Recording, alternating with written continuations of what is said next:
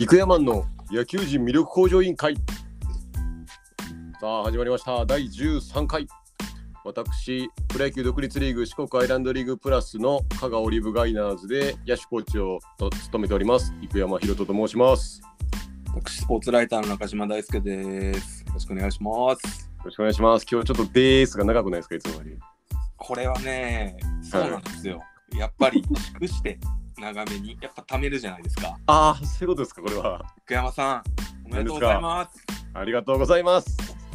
福山コーチが所属する香川オリーブガイナーズが、本年度2021年四国アイランドリーグクラスのチャンピオンに輝きました。すいませんありがとうございます。幸せです。はい。明けて今日、あまあ、昨日日曜で今日月曜で今撮って明日火曜日配信なんですが、まあ、ほやほやで、今、はい。こう、どうですか、幸福感に包まれているような感じなんですか？いやーもうほんまにこの数日は涙腺が崩壊しっぱなしですね。崩壊しっぱなしってことはもう溢れまくってるんですか？もうその1戦目があの、はい9回までうん。9回裏ホームゲームやったんで9回裏まで0対0で、うん。えー、とあれ9回裏2アウトからですね9回裏2アウトからのうん。サヨナラ勝ちやったんですよ1対0で。すごい試合ですよね、0-0いやもうで。ほんまに両エースがうん。もう投げ合ってチャンスは結構お互い作るけど、うんボン一本ずつ凡退みたいな。うん。でもう最後の最後にサヨナラヒットではい。っていうもうなんなんこれっていうような、うん。まああれを見てもらあのゲームを見てもらったらうん。独立リーグのそのまた面白さっていうのがうん。感じてもらえるなと思いつつうん。でもなんか私自身が現役時代から優勝にまあどっちかというと恵まれててうん。独立リーグ現役の時も2年間でどっちも日本一にならせてもらったんで、はいその度に泣いてたんですけどはい。なんかあの周り仲の一人だけ泣いてるみたいな感じだったんですけどはい。でコーチになったしうん。なんかもう仲やろうと思っててうん。で、まあ、コーチ立場もあるしちょっとこう、はいあのそんな泣くわけないやろうと思ってたけどブワー来て、その優勝のそのまずまずその1戦目のえサヨナラ勝ちでこんなことあんのみたいな。ってことはこう周りがこう歓喜に沸いて抱き合ったりガッツポーズしてる中一人コーチが泣いてたそうでも必死に隠してましたけど。練習の時はもうずるずる泣きながらもう、はいえーとか言ってましたけど。はい、さすがにぞみっともないし。え周りから気づかれなかったんですか？いやー気づいてるやつもいたかもしれないですけど。うん、あのまたかと、はいさすが演劇部と、でも監督とかはあのはい。現役一緒にやってた人なんで、うん、まだ泣いてんかって言われながら。そ のちょっとなんかさすが演劇部ってどういうことですか？えいややっぱりこう涙ってそうやって出てくるもの。ちゃいますよ。あれが大学時代演劇学科で学んだ涙の流し方やねちゃいますわ。違うんですか？ちゃいますよ。なんで僕は演演出のために泣いてるみたいなの？ちゃいますから。いやっぱそそうやってこう、はい。コーチの歓喜がまた姿を見て2戦目に選手の火つけたのかなとか。ちゃいます 違いますか？心から感動したんです。失礼しましたそれは。だからもうそのまま2戦目もあの、うん。優勝したんで。はい。で号泣っすよね。でうん。さらに昨日、うん。昨日、うん。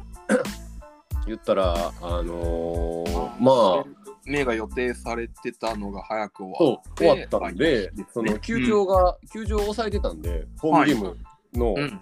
まあ本当はホームで決めたかったんですけど、まあ2戦うん2連勝やったんでビジターで決まったんで、でホームゲームホームグラウンドというかうん。あのーを抑えてたんでそこで全員集合したんですよ。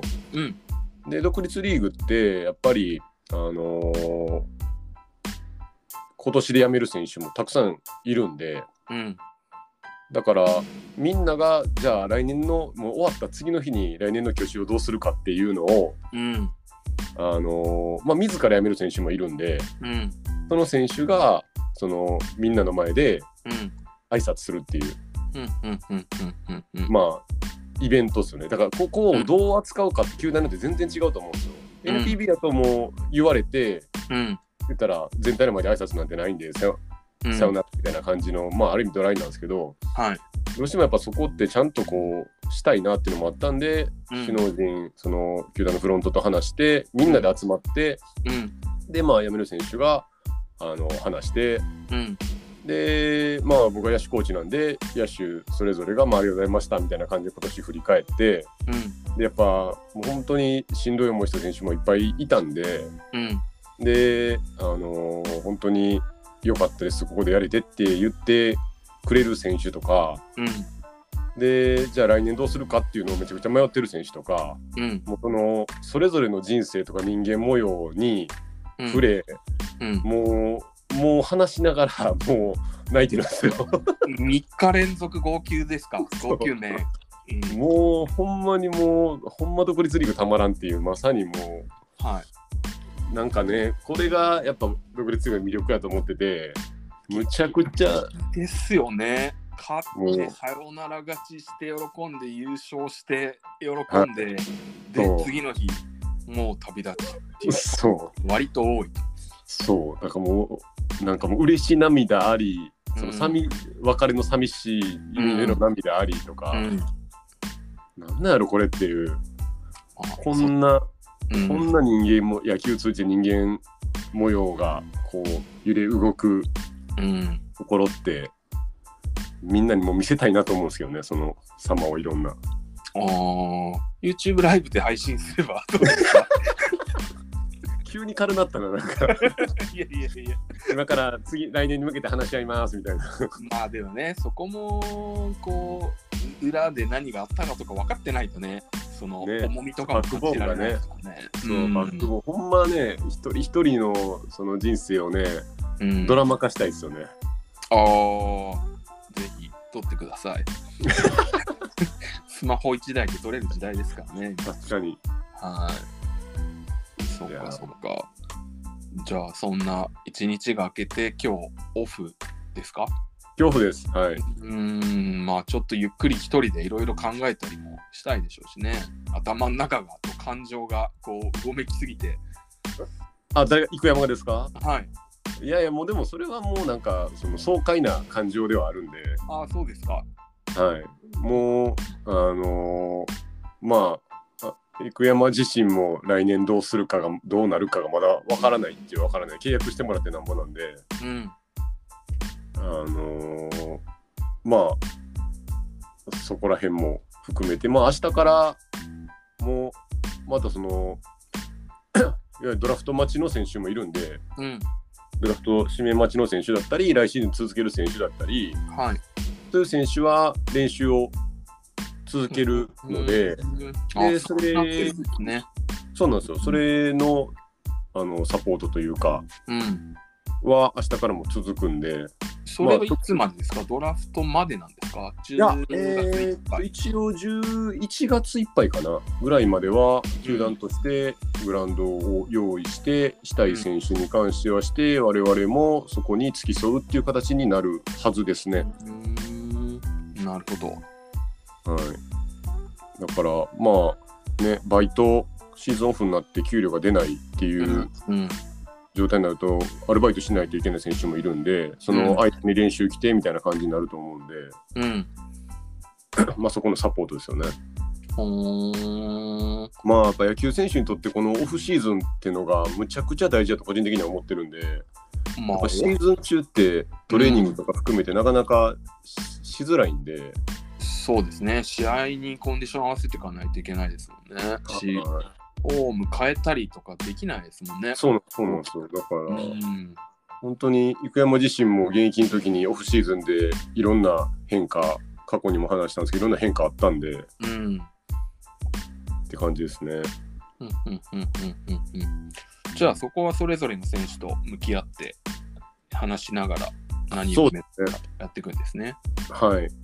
うんうんうんうんあだから辞めるか迷ってる選手とかうんまあね彼らのいろんなバックボーンとかも聞くんでやっぱりうん。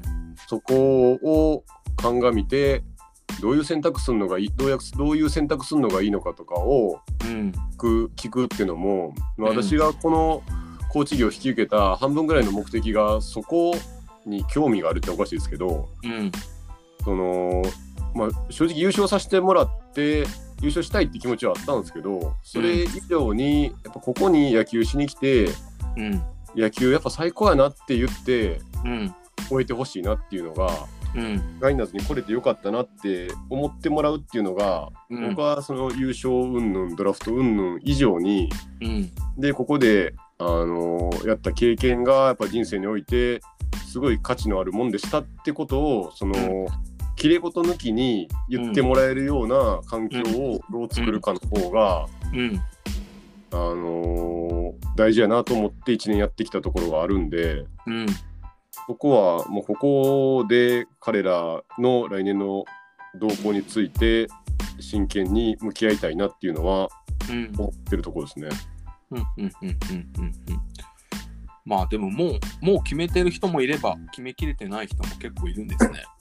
そうなんですよ。だからなんか独立これ前話したのかな？独立リーグとはっていう話になった時にまあいろんなとこで僕も話させてもらうことあるんですけどうん。やっぱみんな夢を叶える場所とか夢を諦める場所っていう表現をうん。されるんですけど私は、あのいろんな立場に関わらせてもらってうん。あの今後の野球との付き合い方を整理する場所って表現をしてるんですよ。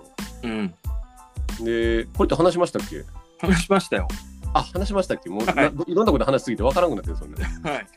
だからこれも昨日あの実際選手の前でも話してうんだからそこをやっぱりどう向き合うかっていうのは、あのー、生山をもし使え使うなら使ってくれって話は、その野球続ける野球やめるに関わらずうん。使えるなら使ってくれその野手に関わらずピッチャーもって話はしてうん。やっぱり僕自身が野球やめてあのー前前も話したかもしれないですけど野球やめていろんなことがわからない中で働きすぐ働き始めて後悔したみたいな選択肢も並べず、うん。後悔したってところもあったんでやっうんぱりその野球選手たち上がる選手辞める選手たちに言ったのはうん。あのこれから年齢を重ねていけばうん。そのこういう関係ってやっぱ会う人ってやっぱ増えていくわけじゃないですか。い。延々と、うん。人間関係で増えていくわけで、うん。とはいえそんなみんなと仲良くじ人生を共にできるわけじゃないんでやっぱ自分がこう応援したい人とか応援されたい人うんとか一緒に人生を作っていきたい人には今この辞めるタイミングで絶対ちゃんと連絡しろって話をしてて。うん。で今までってその野球人として見られてたわけじゃないですか彼らも。はい。でも野球やめるって言った瞬間に多分その知り合いとの会話も変わると思っててそうですね。久山さんがこうドラフト指名されてきた時に突然連絡してきたようなそうそうそうそうそう。人はもう多分連絡してこないですかね。そうなんですよ。そこなんですよ、うん。だから、本当にその野球じゃ野球人じゃなくなった野球選手じゃなくなったうん。彼らに対して真摯に向き合ってくれる人っていうのをうん。選別できるいいタイミングでもあると思ってるんではい。だからそこをちゃんと連絡した上でうん。じゃあその野球を経験してきた彼らを評価してくれる人もいれば、うん。そうじゃ全くそうじゃない人って世の中にいっぱいいるんで、はい。やっぱり野球多いでしょうねそうなんですよ。うん野球に興味ある人たちと関わってきた人生やと思うんですよ、彼らは。うん。だから、野球を取っ払った自分っていうのが、うん。社会においてどういう価値を生み出せるのかとかっていうのを絶対知るべきやと思ってて、はい。まあビジネスで言うと、そこが、まあ、給料っていう形でうん。推し量られるんで、うん。そこを、じゃあ野球っていうバックボーンがあった上で、評価してこれぐらいの給料を払ってくれる企業があったり、うん。逆にそれを全く評価されなくてうん。20例えば25歳で,、うんで評価す評価さ25歳の一社会人として評価する企業もあるでしょうしうん。これはまず並べて知るってところをうん。やってほしいなとは思っててうん。で話をその辞めるっていう選手には機能してましたね。まあ、棚卸しって言われるやつですね。そうですね。自分が何をしたいかとか、何ができるかとか、そうなんですよ、そうなんですよ。うん。もうなんかね、優勝特番って言いながら、全く優勝の話せずに、いや、本当ですよ。なんか試合の振り返りとかね、あのダブル近藤和樹のとことか名場面があったから、おっとなんかもう一瞬で終わってましたね。もういやだから、なんかもう、それはもう、いいんすよ。ゆいいんですか？優勝。いいっておかしいですけど、はい。僕はその、あの野球はほんまもう人生豊かにする手段やと思ってるんで、いや、こんなね、だって初戦完封して、あ、2戦目も投げるんだとかね、そうなんですよ。いいんですね、そんなことは。いやー、よくないか。あれはちょっと、あれはちょっと話しときたいですね。ねはい。あれは話しときましょう。あの、まあ、ちょっと戻りますけど、初戦、はいその劇的な試合で完封勝利をした近近藤和樹投手、まあ、はい。若い方ですね、ピッチングコーチ、剣じゃない方が。はいで、えっと、2戦目の4点差の9回ラスト。うん。で、うん。ピッチングコーチ、剣の元ヤクルトの近藤和樹投手が9回から上がって、ツーアウトを取ってから、はい。ピッチングコーピッチャー交代と。で初戦で完封した近藤和樹投手が抑えて勝つという劇的な幕切れを全く触れなかった優勝特番 いや、あれですよ。あの、マー君がよぎりますよね。あそうの、そうそう。で僕 YouTube で見てて解説の駒田さんもまさに、僕もそれ思い出したら駒田さんも言っててまあ言ってましたよね。思い出しますよね、うん。はい。いや、もうあれは、でも、やっぱり、なんていうんですかね、今年のチームに関しては、本当に、その、選手の方の近藤和樹うん。のチームって言っても過言じゃないぐらい、彼の貢献は大きかったんで、最多勝利、うん。そう、最多勝を取り、全球勝したんで、前期無敗で11勝か2勝ぐらいしたんで、確か。まさにマー君ですね、いや、本当にもうまさにで、で後期苦しんでたんですけど、うん。で、最後状態も上がってきて、うん。んで、えっ、と、1戦目が終わった時ですね、近藤コーチの方と話してて、うん。で、いやー、明日、最後、あの、近藤和樹のこと1って呼んでるんですけど、近藤和樹同士なんで、うん。1、1が、最後1が投げるべきだと思うのは俺か俺だけかなってポソッと話して、うん。何それって思って、うん。いやー、でも、まあ、僕はピッチャーやほぼやったことないんで、大丈夫なんかっていう。まあ、はい。それもあるし、その近藤コーチはクローザーなわけですよね、チーム。そうそうそうそうそう。んんで、では本当その連投いいのかって思いますよね。そう、大丈夫なんかっていうのはドラフト候補でもあるんで、うん。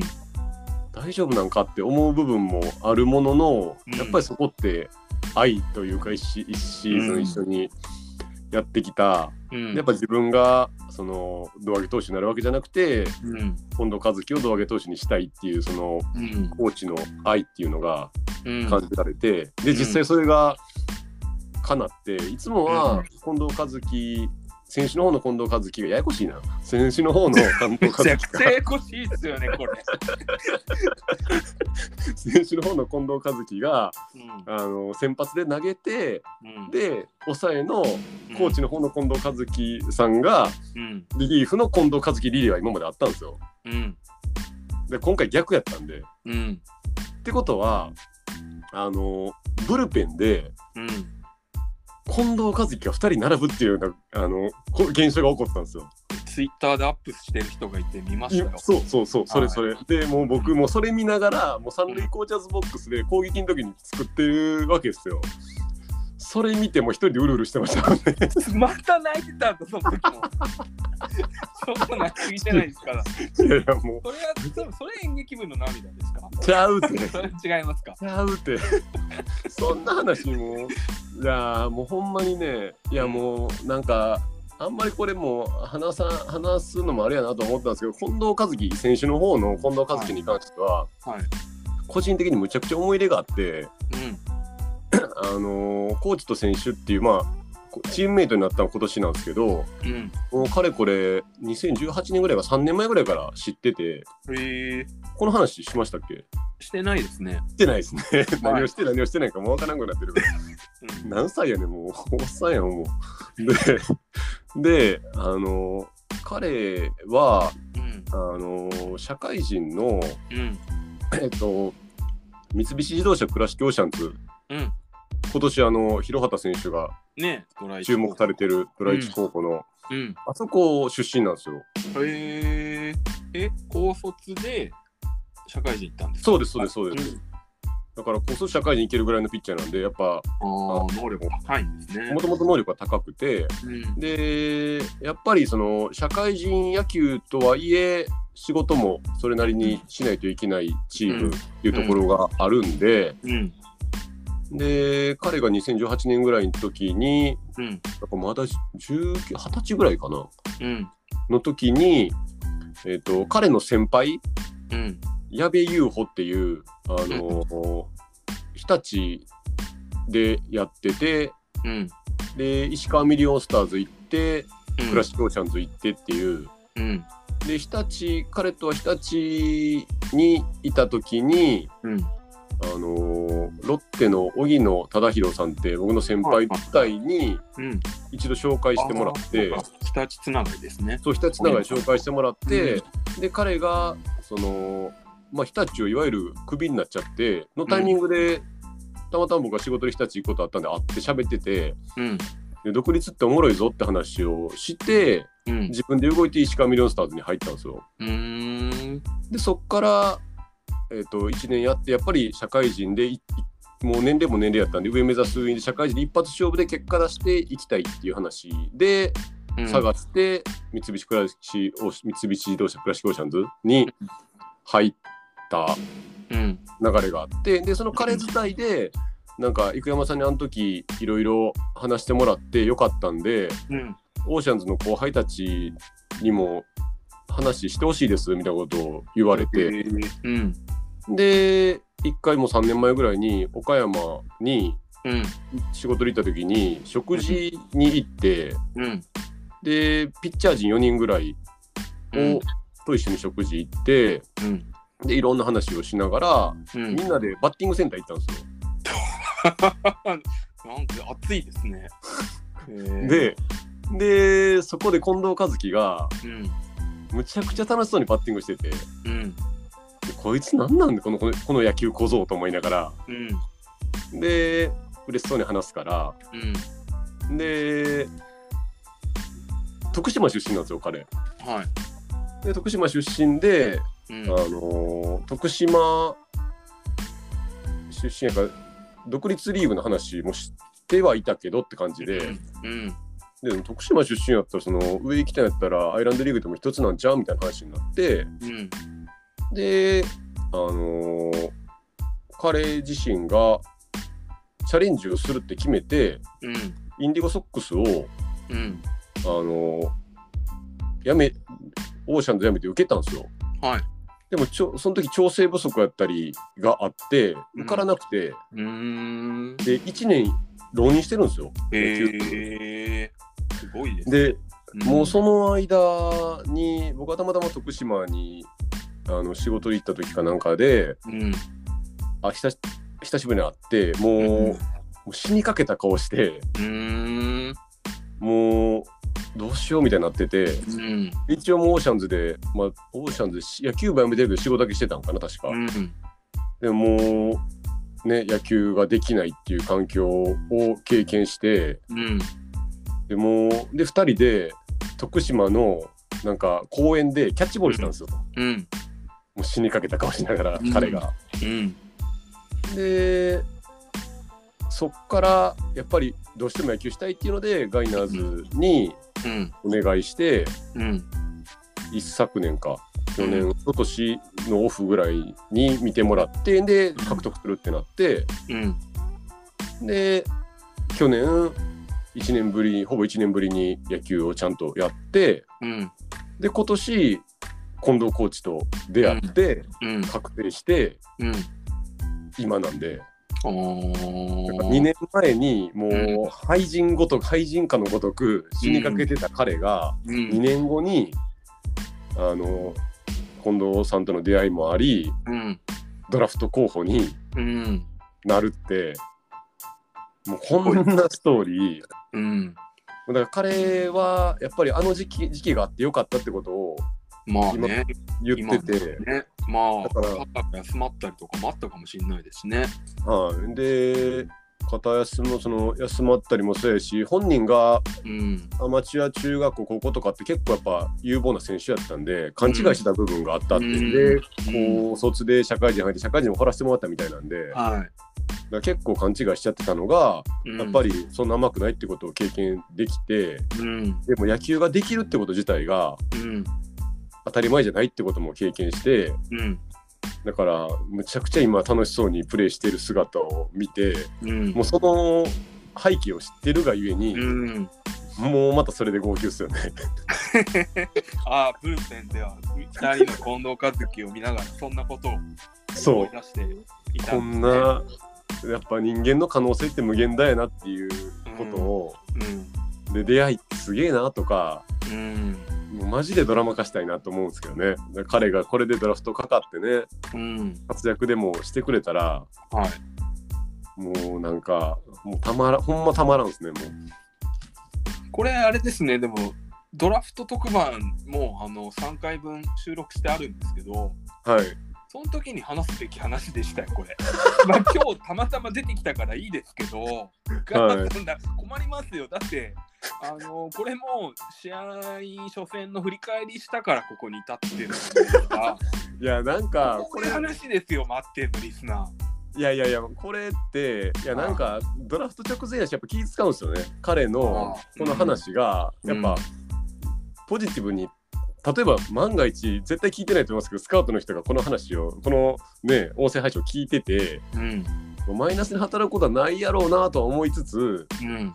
とはいえなんかねマイナスに働いたら彼に対してもちょっと悪いなとも思うしいや、でもね、TBS の番組あるじゃないですか、ドラフト特番。はいはいはいあいつらなんて言ってるか知ってます？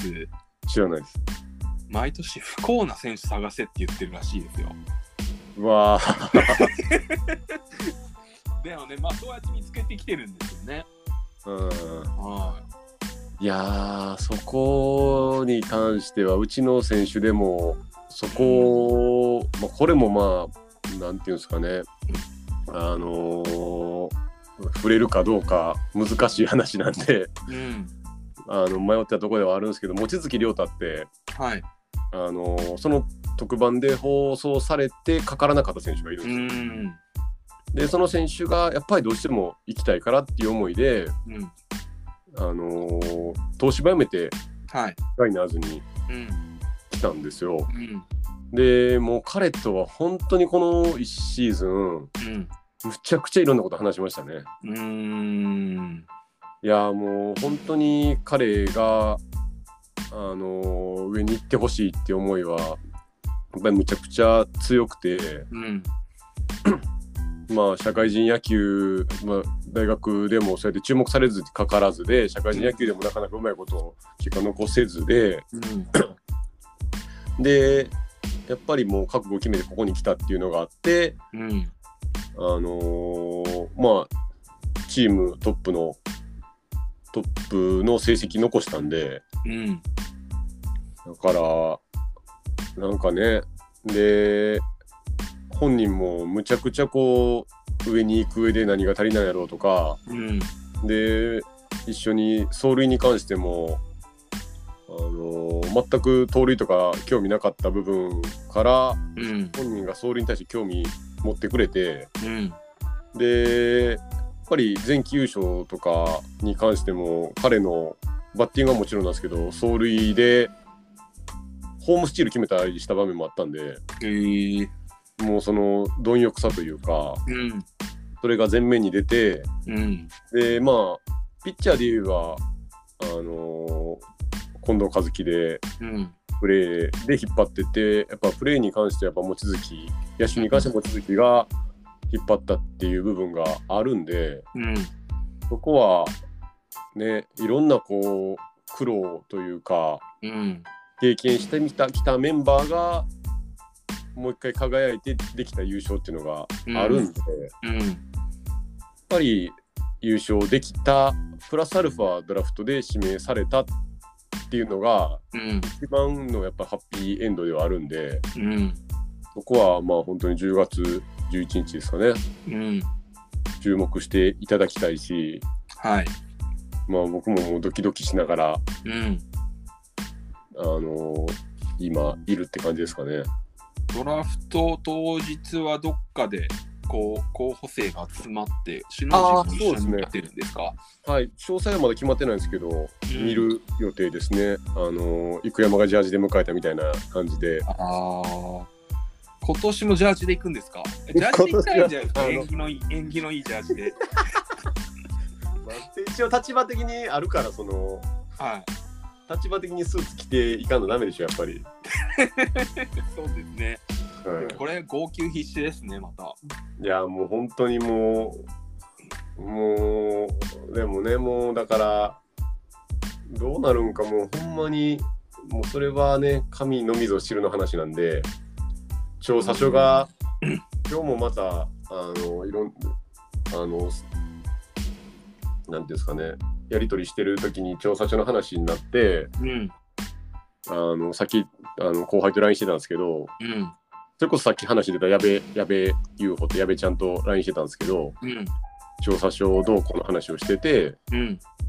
で生山は調査書0枚でいけたんでうん。でも調査書10枚いってるやつでもいけなかったですよねいけなかったですよ日立の時はみたいな話をしててうん。もうそこばっかりはもう本当に運と縁とタイミングというかめっちゃインターホンなってますけど大丈夫ですか？なんか誰か来ましたね。まあいいんじゃないですか。まあこれね、オンラインあるあるが。このリアルなうん。出れんちゅうね。だからね本当にその時のタイミングというかうん。うん。1位で誰々が取れたからそうなんですよね。そううんなくなるとか、取れなかったからうん。支配下になるとかいう話もうんあるのが、はねドラフトなんでい。うん。まあドキドキっすね。楽しみですね。もうなんかねあの 部外者やったら楽しみですねって僕も多分軽くあの言え 言えてたと思うんですけど別にそれ中島さん責めてるわけちゃいますからね。はい、わかりますよ。あのもう楽しみですねとも言えないですよねやっぱり来てほしいような来てほしくないようなもああ、そんな心境なんですね。ういや僕はほんまにそうですよもうだって彼らの人生がもう大きく動くんで審判が下る人も言えますもんね。そうなんですよもううん他にもやっぱり堀北っていうあの、や野手がいるんですけどはい。彼ともあのいろんな1シーズンうん。いろんな出来事があったんでうん。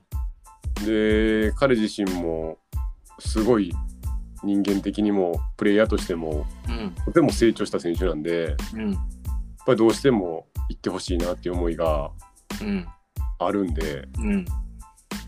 ぱりもう他人事じゃないですよねもう親心に近いとこありますよね。ねえ、でもね、来る記者は追っかけずっと追いかけている選手、ある選手を追いかけている記者もいれば、僕みたいにどっかに行ってくれって言われて、まだ行き先が決まってない記者もいたり、そっか多いんですよ。ねいやだからやっぱり優勝の瞬間だけは報道陣多かったですもん。まあね、注目ポイントですからね。いやそれが来たら盛り上がるっていうところに、まあ、人員を割くっていうのはね、結局もう何でもそういうそういうとこなんでそのねうーん、魅力があるところに人は行くって話でまあそうですね。だから野球人魅力向上委員会なんですよ。魅力をいやまあそうだしだからやっぱストーリーもね伝えてった方がその近藤選手の話なんて聞聞いたらみんなこう好きになりそうな話じゃないですか。いやほんまにもうねやっぱね知らないともうなんかただのあの名前と見てまあ記号としか認識しないんでやっぱねそうですよね。発信をねしていかないとっていうのはありますね。いやだからもう今年1シーズンやらせてもらってまあ来年も、まあもう別に話しちゃって大丈夫だと思うんですけど契約してもらうなら続けたいなと思ったんですよ。正直、来るって決めた時に何年やるか分からんなと思ってたんですけどまあ1年じゃね、あそうなんですよ。慣れてる間にやって、であこんなこともできたなっていうのを来年やりたいでしょうしね。そうやりたくて。でまあ指導に関してもやりたいことって今いっぱい出てきてるんですけど、うんあの来シーズン、まあ、これができるかどうかは分かんないですけど、ん。選手たちが OK なのであれば、うん、あのノートあるじゃないですかあのブロあグというあ、ウェブサイトの。はい。ウェブサイトなんかここのオフシーズンにもノートをちょっと始めようと今企んでるんでもう書きたいネタいっぱいあるんでうん。うん。で、あのーこう野手コーチとしてうん。彼らの反省をうん。一人一人、あのー綴りたいなと思っててうん。だから、ね、こんなバックボーンがで彼らを知るっていう意味でもうん。その今年もやったプロデュース会議を絶対やりたいんで来年も、うん。その中で本当になぜここに来たかとか、うん。どういう思いで来たかっていうのをいろんな人に知ってもらいたいなっていうのがうん。思うんで、うん。ちょっとあの野手全員分のノートを書いちゃおうかなっていうのはちょっと思ってますね。ああ、いいですね。いや、本当、昨日ちょうど、えっ、と、こっちは BC リーグの方ですけど、こう、ある選手の今年の成績を知りたくて、そはいの球団のホームページに行ったら、今年の成績すら出てないっていう攻撃を受けて、BC よ。リーグのホームページには出てたんですけど、はいはいはいはい。こんなにダメなんだって思いました。いやもうそれがもうリアルなんですよね正直、うんマンパワー的にうん。足りてないし、やっうん。ぱり求めてるものに対して応えれてないっていうのが正直なとこなんで、うんでやっぱその選手のバックボーンに関しても、まあ、球団によってはそういうのを出してる球団もあるんですけど、うん。やっぱそこってこう職員さんが書くのとうん。コーチが書くのまあって全然また違うじゃないですか、熱量の込め方とかね。はい、もう多分鬱陶しいぐらいに熱く書いちゃうと思うんですけど書きながら泣いちゃダメです。泣く絶対泣く気がするんだ やっぱりそれぐらいね縁あって出会った選手たちっていうのは今年もなんかもういろんな後悔ってあるんでうん。もっとこういう声掛けしといたらよかったなとかあそこであの声掛けって違うかったなとかうん。やっぱり我々が選手に対してする発言言動ってうん。こう想像以上に多分選手はあの敏感に受け取ると思うんででしょうね。だからこっちがあの関係性的に、まあ、パワーバランス的にも絶対上にいるのはもう間違いない事実なんではい。だからだからこそいかにこう日々の言動に気をつけるかっていうのは、うん。あの思ってはいてもうん。多分まだいろいろと甘かったなっていうとこって今シーズうんン振り返って後悔いっぱいあるんで、うん。まあ、正解はないけど、あの常にそこに関しては丁寧に慎重に言葉選びはしたいなと思ってるんで、うん。まあ、そこはあのー来シーズンの課題ですね。うん。うん。うん。うん。うん。じゃあ、久山コーチもパワーアップして2022年に向かっていきましょはい。う。はい。今日これもう特番すぎませんか？まあでも皆さんね、やっぱしょうがないですよ。こう優勝しちゃってね、はい、それ話したいこといっぱいありますし、そうですまあね。、今シーズンをこの今シーズン中に語るっていうのは今日最後ですからね。確かに。でい、や、あーこれでもこれはほんまに今回に関しては聞いてほしいですね。まあそうですね、ちょっと僕らもこれをこうどう広げていくかっていうのと、まあ課題ですよね。これ聞いた人はもううん本当に、あの良かったなってもし思ってもらえた方がいればはい。あの各種 SNS ではい。めっちゃ良かったっていうあの、ね、コメントつけてうん。独立リーグたまらんもつけてうん。あの拡散してもらえるとはい。嬉しいですね。漏れもうだから我々の力だけではねうん。はい、まあ、なくなくなくもうなんぼでもなくあ わのかりまし演技するた。えそこはもう演技する演技でもなく ねえ、感極まって泣いてたら演技なんて言われてね。マスコミの人間って嫌ですね。やほんまにまあねこれはもうきっちりオチもついたところではい。10分近くなりますしそうですね。ではここら辺にしときましょうかはい。じゃあ、池山さんと香川オリーブガイナーズの皆さん、優勝おめでとうございました。ありがとうございます今後ともよろしくお願いしますまた失礼します